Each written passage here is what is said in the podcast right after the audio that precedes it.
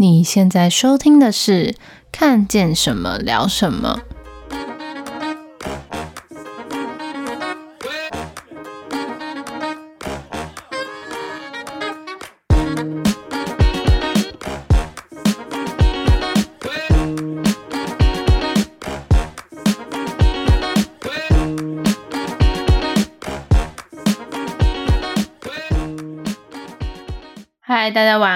是 Killy，我是嘎嘎。今天要跟大家分享几个我们在网络上看到的有趣的新闻，几则新奇、新奇、有趣、离奇、光怪陆离这样，蛮离谱的。应该大家都蛮爱吃那个麦当劳的吧？嗯，还是你其实是肯德基派？我都喜欢诶、欸，麦当劳的话，我个人是偏好大麦克，就垃圾食物都爱。那肯德基嘞？薯薯条什么？薯条，薯条。哎、欸，可是我超不爱薯条的。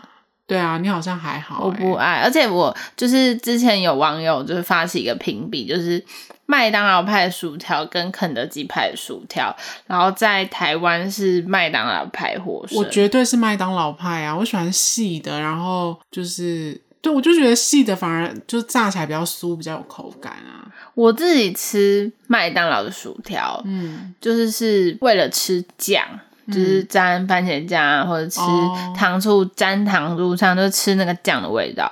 可是肯德基的薯条，我觉得它本身调味就蛮好吃的。可是我觉得太咸哎、欸，就不需要沾酱啊。哦，可是你你不是爱酱之人吗？如果你说单论薯条本身的话，因为我不爱薯条嘛，但是所以我就觉得哦 OK 啦，就各有所长这样。哎、哦啊欸，但我觉得如果你像你这种不爱薯条人，我个人觉得最好吃的薯条是在拉面店点的薯条。哈？为什么？我不知道，我从来没有在拉面店点过薯条。我跟你讲，日本很多拉面店都会卖薯条，还有那种回转寿司店，他们的薯条都特别好吃。我觉得你下次可以试试看啊。回转寿司有卖薯条，哪一家？你跟大家分享一下。啊、很多藏寿司啊，或是什么寿司郎，还是什么真假的真那什么点真鲜吗？反正就很多回转寿司都有卖薯条，我觉得他们的薯条都特别好吃啊，好意外哦，这是冷知识吧？我不知道算是还是只有还是只有我发现这件事。我觉得是冷知识哎、欸。好，大家 下次去吃回转寿司或是拉面可以吃吃看哦，可以点点看薯条。那如果是拉面店的话，我推荐豚京拉面的薯条，是 突然变成一个美食分享节 目，一个隐藏美食这样。不知道大家会不会去那个麦当劳点他们的一个招牌甜点，就是那个蛋卷冰淇淋，嗯、然后它的延伸姐妹款就是。呃，什么什么圣代，巧克力圣代，草莓圣代，还有冰旋风嘛，就是阶级的概念，从蛋卷点冰淇淋点到圣代，然后再点到冰旋风。嗯，然后通常呢，冰旋风跟圣代都会跟很多品牌联名。之前像那个圣代就有跟森永牛奶糖联名，哦，听说很甜，我是没吃过。嗯，然后就看到一个新闻，因为它有时候那个联名都是限区域的，嗯，然后看到一个新闻，在中国的。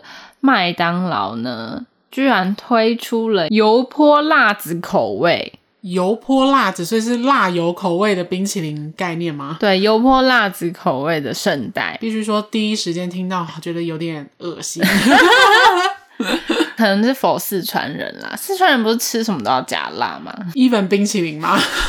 哎、欸，可是不瞒大家说，我之前在去礁溪玩的时候，嗯，然后那边在汤唯沟公园嘛，就是有一条就是可以泡温泉公园，对，可以泡脚的那边，然后它旁边有一个辣椒的专卖店，然后里面就卖那个辣椒冰淇淋。哦，我我知道你说的那间店，但我不知道它有卖辣椒冰淇淋。我那时候去，然后它就有提供试吃，吃，对、嗯，然后我就有吃到。我觉得意外的不违和，诶，你说是好吃的吗？就我有点谈不上来，因为我觉得大家比较熟悉的是那个辣椒巧克力，嗯，就是爱的人好像就蛮爱的，但是嗯，它也不能说是难吃，可是你要我说它很好吃吗？一直想要买吗？好像也还好。我觉得类似那个概念，就是尝鲜感、尝鲜的感觉。原本以为他们就是完全不合，嗯，就是前男友跟前女友的概念，可是意外的好像还可以这样子。藕断丝连一下，对，哦断丝 偶尔藕断丝连一下。所以如果如果台湾有推出这个什么油泼辣子口味的圣诞，你会想要去试试看？我是绝对不会的、啊。哎、欸，但是我好像记得我们家之前有买过那个益美的，也是辣椒巧克力口味的冰淇淋，难吃到爆哎、欸！对啊，我觉得蛮不好吃的耶，超难吃。我吃了一口之后就。默默盖上，再把它放回冰箱，然后大概在冰箱冰了三个月吧，不知道最后有没有人把它吃完啊？我觉得，嗯，那你有听过西门町的雪王冰淇淋吗？没有哎、欸，它就是号称有七十三种口味。我跟你讲，它的口味更猎奇，我觉得甚至可以，甚至可以把油泼辣子这种、啊，我知道你讲的那个。它好像有很多诡异的口味，对啊，有什么猪脚啊，还有那种什么当归，就是什么中药材类的那种，就是它有很多咸食的口味。对呀，不觉得很怪吗？我觉得他们就是新奇啦，嗯，就分享给大家。我觉得这种，因为它都是出出期间限定的，我相信也会蛮多人就冲着一个新鲜或者新奇感去买买看的。嗯对，如果是期间限定，大家可以去买来看。但是如果是我刚刚说的那个雪王冰淇淋，它它好像就是常态的嘛。对，常态的口味，到底是贩售给谁？就是有麻油鸡口味。像现在不是有时候冬天很冷，但又想要吃冰，你也许可以试试看麻油鸡口味的冰淇淋。还有什么？我刚刚说的猪脚嘛。然后我看到比较特别的还有芥末啊、咖喱，还有你说的辣椒，Terrible，他们也有。可是我觉得你刚刚说的那个中国的那个，它应该是淋酱式的吧？对，因为圣代它像那什么巧克力圣代，它就是淋巧克力酱嘛。它那个油泼辣子，它就真的是淋辣油。油我觉得那个不知道，我我觉得很乖。哎、欸，大家可以直接买那个吧？大大家可以直接买蛋卷冰淇淋，然后回来淋老干妈，应该就是油泼辣子。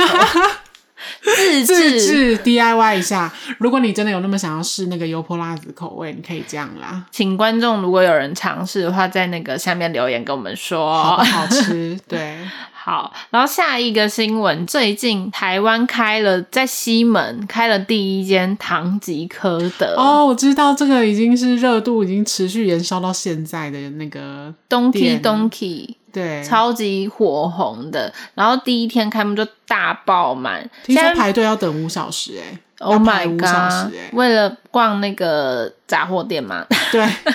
为了逛日版的小北百货，对，我刚刚那个网友被把那个唐吉诃德称为日版的小北百货，啊、就说哎、欸，不是就跟小北百货一样，大家干嘛抢破头去排队？台湾人就是爱排队什么的。嗯，可是我就觉得卖的东西也是有不一样。你还记得我们？二零一三年吗？去东京忘记了好久了，因为疫情，我们就都没办法再去。去东京每天都要逛唐吉诃德，一天要逛三次啊！现在想起来觉得太疯了，而且还逛到就是三更半夜，然后回到饭店累到不行，隔天睡到下午才可以出门的那一种。然后出门一下吃个东西回来，又继续要去逛唐吉诃德。现在现在后来根本就觉得没什么啊。我觉得去日本逛唐吉诃德的魅力所在，是因为它是二十四小时。哦，对，因为它卖的东西很多很全，很多是可能台湾买不到的药妆嘛，日本的药妆品，或者说。嗯反正就是因为它是杂货，而且它有一些新奇的东西啦。对，它有一些新奇的东西。然后因为日本呢，很多东西都超早就关了，很多商店百货都八点就关了。嗯、可是 actually 我们是夜猫子，而且台湾人的生活形性其实是蛮晚，都是会晚上对去逛个夜市，或是都习惯。八点都要再去哪里走走吧，就是吃完晚餐之后还会有一个行程，嗯、然后再去哪里走走才回家，可能十一二点。如果是一个出游的行程的话，但是在日本就没办法，因为八点就是他们就是准时关门。我们甚至以前在。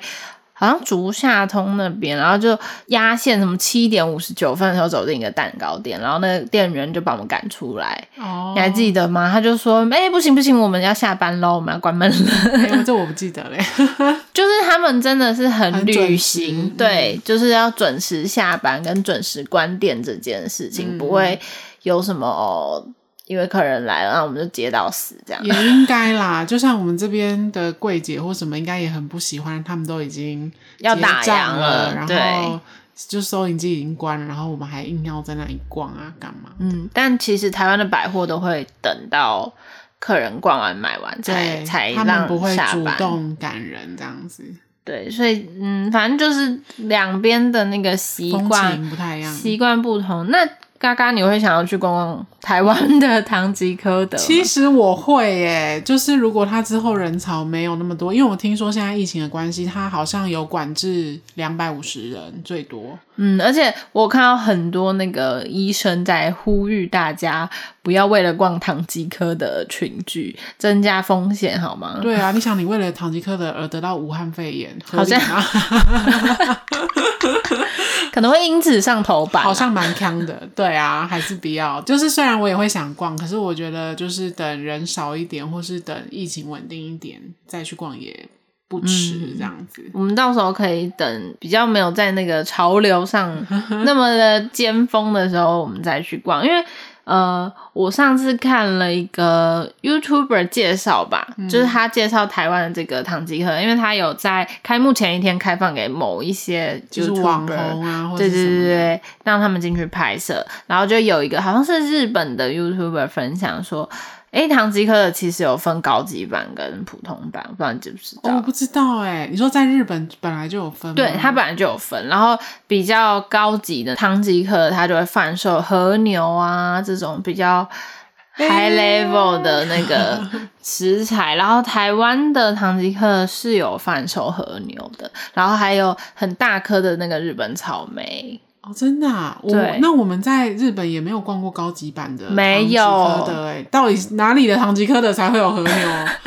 听说好像是要分颜色，好像白就那那一区白色的，好像就是高级版的。嗯、然后台湾版的，好像特别的是它有卖面包、吐司，但日本没有。哎、嗯，是哦，还有这样分，因为我觉得我们在日本逛过蛮多间唐吉诃德啊，比如说银座、新宿。然后我后来就是歌舞伎町那边我们也有逛过，对啊，还有九州，嗯、我不知道还有去哪里也有逛过，可是我完全没看过和牛哎、欸！你看我逛过那么多间不同的店都没看到和牛，那它的高级的唐吉诃德到底在哪里？就很想知道，知道的网友请分享给我们知道。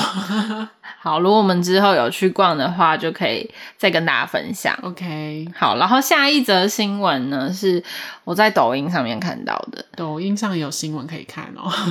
嗯，抖音就是短视频嘛，但就是算是网红分享啦。然后有一个呃空姐的网红，他就分享了。呃，在飞机上用餐的时候，呼吁大家绝对不要点任何没有封口的饮品。没有封口的饮品，你是说例如热茶？茶对，热红茶、热可可，或是水？水吗？就是。呃，一般不会。通常水会给你瓶装水或杯装水，嗯，好像不一定。因为我之前航空，对我之前有点过，就是请他给我水，他是给我纸杯倒水的，哦、所以不一定。那为什么？那为什么不行啊？他就说，其实呢，飞机上的那些热水器，还有什么净水器，都是从来没有清洗过，所以就是!呃很恶心，就是所以建议大家是不要在上面。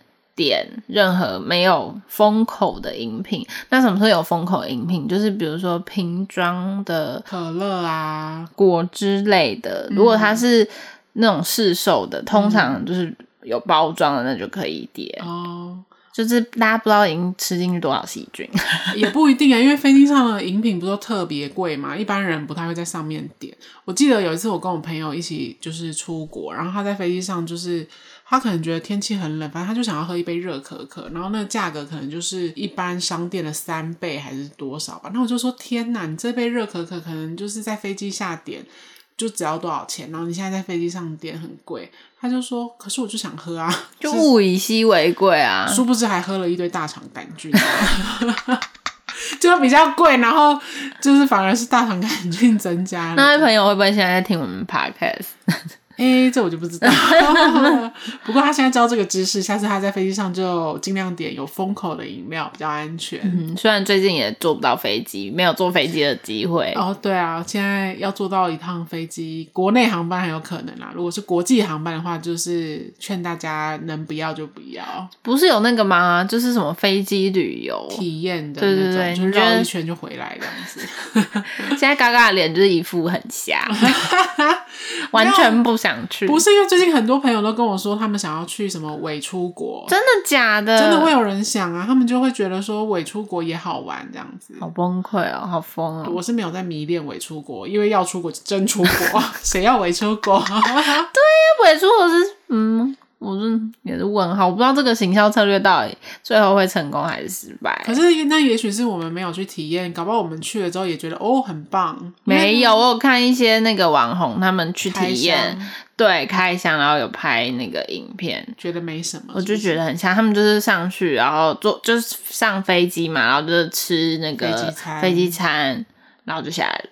嗯，那那意义到底是不知道，可能就是爱坐那个飞机的人吧。啊，可是我那我还我觉得那还不如去搭什么热气球，还是什么直升机、滑翔翼之类的。对，滑翔，那好像是不同概念，不同概念嘛。好一样，反正我觉得伪出国就是嗯。好，大家可以自己斟酌哦。对，喜欢就尝试一下。好，然后下一则新闻是，有一个男子他去阳台浇花，居然被邻居检举啊？为什么？我妈也很常在那个阳台那边浇多肉啊，浇兰花什么的。原因是因为他呃裸上身，然后就邻居就检举他什么妨碍风化啊，怎么样？你说他在自己家阳台裸上身也不行？也不行。那如果今天是个辣妹露两点在阳台走来走去，我看邻居只会揪隔壁的老王，然后拍照这样子，就是一起来看之类的吧。对啊，所以嗯，所以是他身材不够好，是不是？对，我觉得如果今天是一个什么，那个、就那个男的叫什么？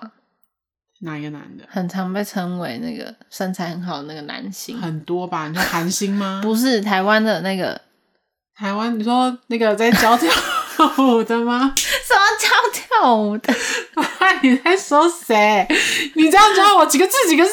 你现在教我猜，我哪猜得出来？之前有拍那个体操的那个翻滚吧男孩的，怎么会忘记？彭于晏啊？对啦，彭于晏之前如果是居然还猜得到。如果如果是彭于晏的话，彭于晏裸上身在阳台直接流口水啦。阳台浇花，邻居应该是先拍照起来，然后 po 那个婆妈群吧？对呀、啊，马上就是 约三姑六婆一起来。谁会检举啊？真的很傻眼呢。可是呃，好像在某一些国家是不行的哦，因为就是真的太裸露，是不是？好像是新加坡。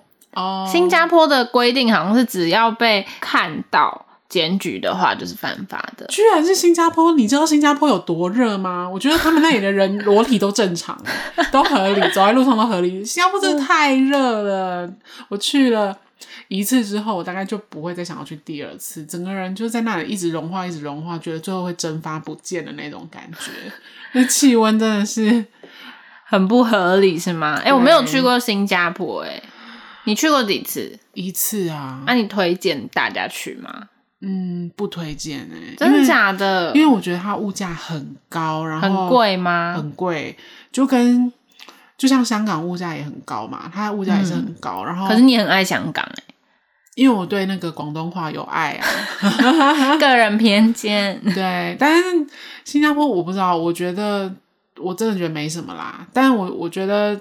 这个很见仁见智，这很主观啦，这很主观。可是它的那个什么，有一个饼干很好吃，咸蛋黄什么的，鱼皮那个，对，那个咸咸老咸蛋黄不是老杨，讲错，老杨是台湾的，老杨是方块酥哦，对。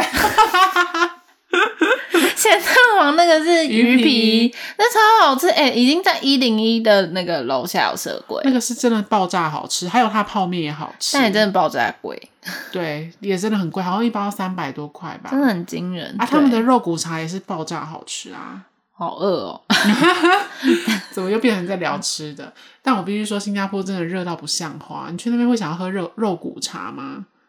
就是肉，那他们是没有冬天的，是不是？完全没有，就是热，而且又是又湿又热，然后热到很让人很受不了的那种热，就是一年四季都是台湾高雄的天气这样。我不知道，我觉得在台湾的夏天还比较宜人呢，还是我那时候在台台北啊，因为我在高雄住过一段时间，哦，我觉得真的也是很惊悚的热。那就曝晒的那种。你可以去新加坡体验比较看看。先不用，我比较想去日本。OK，好，然后下一个新闻是我看到一个新的设计发明，又要来跟大家分享了。哦，不是什么英国，这次不是英国了，好吗？这是一个在德国的乌尔姆市，超难念的技术专员，他设计出了一系列的。街友睡眠舱，然后皆有睡眠舱，大家可能会有点疑惑，这是什么鬼东西？它其实就是有点类似小型避难所的概念。然后它一开始设计的目的啊，跟理念是解决就是当地德国嘛皆有的问题，对。社会问题，他们的犯罪率上升以及死亡率提升。那为什么会死亡率提升？因为我们台湾没有那么冷嘛。通常台湾好像没有什么冷死的案例，可是呃，就是寒流的时候也是会有那种什么心肌梗塞猝死，嗯嗯有啦，比较比较少。但在国外，嗯、就是比较寒冷的国家，其实什么寒因为寒冷然后冻死街有什么什么这种社会问题是超级多的，而且很常见。是一个很大的社会问题，所以呃，通常在冬天的时候就会有这种死亡率攀升的问题，然后再来就是犯罪率提升，犯罪率提升都是跟生活品质有关嘛。那街友也当然也就是有分街友也有街友的阶级制度，有过得比较好的街友跟不好的嘛。那如果呃，通常呢，只要住得好啊，至少吃得饱，那通常犯罪率就会下降。那一开始他。设计出来呢，是为了要解决这两个社会问题。然后目前它只提供紧急使用，他们只会在冬天的时候放置出来，然后开放，对，开放有点流动式那种设计嘛。对，然后它一个小小的，因为它就是小型避难所嘛，像货柜屋那样。对对对，但好像没有那么大，它通常只能容纳一到两个人，因为那是小帐篷啦。嗯嗯，对，小帐篷的概念。那我自己看完觉得它的目的，第一个就是它是可以提供给无法去收容所的街友。一开始看到我就想说，哎，为什么不能去收容所？嗯，就是。这是什么概念？啊、不是收容所盖了，不就是要让那些街友去？就是不是有收容所？那为什么要有这个？小型的街有睡眠舱这种小型避难所还要放在公园里呢？嗯、呃，我看到的第一个原因是因为有很多街友都是有养狗的。呃，通常呢，收容所他们是不能够有狗进去。带狗进去。对对对，因为你想嘛，如果每个人都要带一只狗进去，那很麻烦啊。对啊，照顾你，还要帮你照顾你的狗什么的，就是不太符合那个效益啦。嗯、然后再来就是收容所。通常啊都是爆版的状态啦，爆满，对，比较容易是爆满，嗯、因为 在国外街有问题蛮严重的，嗯，像欧美那种，嗯、听说很多流浪汉什么的，对，然后是一个很大的社会问题，所以收容所通常是没有办法收容这么大量的人，空间不够，空间不够，然后再来就是像是台湾也有类似这种收容所，嗯、但是通常呢，它都不会盖在呃接近市中心。哦，不可能嘛，所以对街友来说不太方便。对，因为在都市里寸土寸金，你要盖收容所或是社服单位，就是它没有办法容纳那么多的人。然后再来就是。我觉得民众对于街友啊包容度并不是很高，就是大家都不想要，比如说垃圾掩埋场盖在你家隔壁，哦、大家也不想要街友的收容所盖在你家隔壁，嗯、对吧？就是我觉得这是人之常情啊，所以它通常都会盖在一些距离市中心稍微遥远的地方。可是其实据调查显示，有七成的街友都是有工作的。哦，真的，啊，嗯，蛮意外的吧？虽然都是一些、嗯、可能是零工，比如说他是发传单，嗯、或者是举牌，嗯，就是呃，他是可能或是一些劳短期工作，短期临时的临时工，或是一些劳力工，嗯，那。通常要工，如果要工作的话，他必须要离工作地点近嘛。嗯、那他们都会觉得说，哦，那我还要收容所来回跑，然后有可能你到收容所的时候也爆满了，嗯、所以，嗯，有一部分的街友是不会想要去收容所的，嗯，相对不方便啊。如果说真的有工作或什么的话。对，所以才会有这个小型避难所的概念，嗯，来想要解决这个问题，嗯，解决这些社会问题。但你刚刚说的那个，它是可以只能够住一两个人哦。对，它可能呃只能容纳，我觉得一到三个是极限。那它这样也住不了几个啊，因为就像你说的，没有人希望街友就住在你家附近嘛。那如果你又要弄在市区，那市区哪有那么多地方可以让你放这些？就是避小型的那个什么避难所，对啊，对，这是一个嗯问题啦。然后我在看到这个新闻的时候，我第一个想到是因为其实像睡眠舱、暂时避难所这种概念的商品、嗯、或是产品，甚至是一些设计跟创意，嗯，我不是第一次听到、欸，诶你是第一次听到吗？我是第一次听到、欸，诶你是第一次听，我比较孤陋寡闻，因为我我会有时候会看到一些国外新闻的推播，嗯、其实国外这样子的设计好像蛮多了，嗯，在好几年前就已经有类似的设计产出，然后它也不是第一次被提出来的这个概念，可是为什么它始终无法量产，或者是说真正的被落实运用这个政策呢？嗯然后我这边有几个我的想法，然后大家也可以想想看为什么。嗯、第一个想法是，其实我听下来，我觉得这个发明它只是一个暂缓之策啊，它没办法解决根本的问题。嗯、因为其实根本问题就是要解决，可能比如说流离失所、呃，对，或是说国家的经济不好不景气，或者是说、哦、它呃，其实皆有的产生它是包含很多面向的。有机会的话，我们可以 请到一些社工什么什么的朋友来跟我们聊聊。比如说，有些人他们是被迫成为街友的，有些街友他可能前身是老板或什么什么的，也许他是因因为一些法律的纠纷，就是成为了更生人，或是说被被设计什么的，所以他有时候是被迫。那有些人也会说，嗯，他们的成因可能是他自己。咎由自取，反正这说法很多。嗯、那街友的形成也有很多，每个人际遇不同嘛。对，际遇不同，但是通常呢，这也跟你国家的呃经济啊，还有社会福利有有相关。比如说，在北欧比较呃福利制度什么完整的国家，其实相对的这个问题就比较少哦。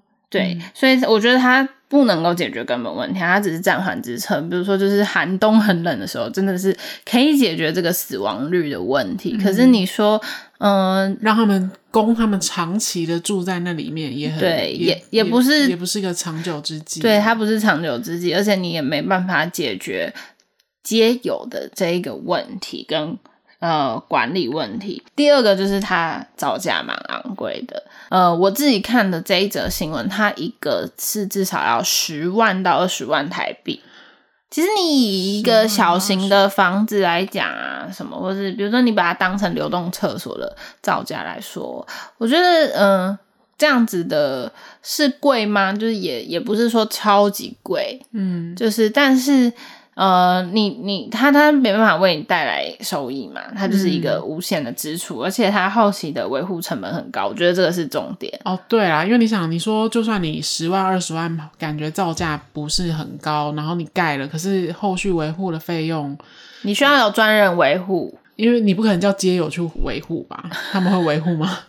对，所以其实就是衍生了很多的管理问题跟后期的维护问题，就是我觉得它可能没办法被落实运用。那再来为什么没办法被量产？我觉得第一个是它普及社会有一点困难，就是、嗯、呃，你要有一个新的产品在社会上面量产的时候，你其实要教育大众，就是睡眠舱这个概念。然后要让大家知道睡眠舱这个东西的资讯，你才可能让呃这个。避难所啊，或者睡眠舱等等的，去盖在各个公园嘛，嗯，然后或者是运用下去。那其实教育大众，我觉得是最困难的。大家要呃有包容的心，或是可以理解使用这个产品，或是社会需要这个产品的出现是很困难的。你你需要花很多年的时间去教育。那真的教育完了之后，他能不能确实的去接受或是接受跟运用，又会有。更多的问题，我觉得很难啦。你想嘛，就像你刚刚说，很多人都不喜欢那种收容所盖在自己家附近啊，会觉得他们是问题人物，会觉得是一个不定时的炸弹。那是公园这种地方，妈妈或者是爸爸家人可能会带小朋友去玩，或是去公园运动或什么，然后每次去就看到一堆街友住在那，大家的就是我觉得感受度啦，就是说纯纯粹以社会观感来说，大家一定就是不喜欢嘛，会不想看到。嗯、那所以要在市区普及，我觉得几乎是。不不可能的任务吧，就是蛮蛮困难的。虽然这一则新闻是写说，哦，他们目前实施下来，他们有已经已经有做实施了，在冬天短期的时候，嗯、然后邻居的话，什么还有送温暖啊，送食物给街友，嗯、但我。我觉得这是少数案例，个案。对，我觉得它会衍生的问题其实会更多。那最后就是我想要问一下嘎嘎跟观众，就是大家觉得像这样子的睡眠舱跟暂时避难所适合在台湾运行吗？或是你觉得台湾应不应该试试看？我个人觉得在台湾 应该是不可能，因为。你刚刚说的那个应该是在国外嘛？那他们至少地方比较大。那台湾就是一个小国，但是人口又很集中，尤其在都会区什么的。对啊，而且像我自己就是像我们北部的街友，大部分都聚集在万华、龙山寺，对，对，或是北车附近，其实也看到蛮多的。怎么讲？人来人往的地方，看到基本上都会绕道而行。那更何况要盖一个所谓的小型的那个避难舱，然后让他们长期的住在那，我觉得大众可能会比较难接受这件事啊。嗯，我自己的想法呢是，确实我觉得在台湾可能比较不可行，可能在国外的话可以解决到它，比如说。刚刚讲它是暂缓之策嘛，因为他们的寒冬真的是超冷的，嗯、就是通真的很常会冻死很多人。嗯，那我觉得街友这个问题还是要从根本解决啦。嗯，这类的产品一直没有办法量产或是确实运用，因为我觉得它可以真的解决问题的层面有点太。低了，但你还是有时候还是不得不做，因为你说长远来看，你要它就是一个 OK 泵，它止血了。对，因为你要解决根本问题没那么快啊。对，那疫苗需要时间的，对 你只能够应急也得做，然后长期规划也得做，就是双管齐下这样子。所以观众可以留言跟我们分享一下，你有没有什么看法？或者说，对今天的新闻，你有没有觉得哪一则特别有感觉、感触的？如果是那个裸上身浇花，也可以跟我们分享一下。或者是你知道冰淇淋，然后你你去 DIY 的那个油泼辣子。老干妈 with 那个蛋卷冰淇淋也可以跟我们分享好吗？如果真的很好吃，我们就也来试试看，在社群上分享给大家。我可没有要吃哦，哎、欸，说不定很好吃哎，我们等观众留言哦。OK，呃，如果要留言的话，可以欢迎来我们的 IG 跟我们的互动。我们的 IG 是 C H A T 打 W E 打 S A W，C H A T 打 W E 打 S A W。那也可以在那个 Podcast，就是 Apple Podcast 或是 Firstory 上面给我们五星好评，然后记得也可以在那边留言，我们也都会看哦。然后在 IG 也可以私讯，或者说在文章上面留言跟我们互动，因为每发布一则新的集数，都会同时产生三篇的图文。那欢迎大家来互动。那今天的看见什么聊什么 Warm Tag 系列就到这边了，我是 Keely，我是嘎嘎。大家拜拜。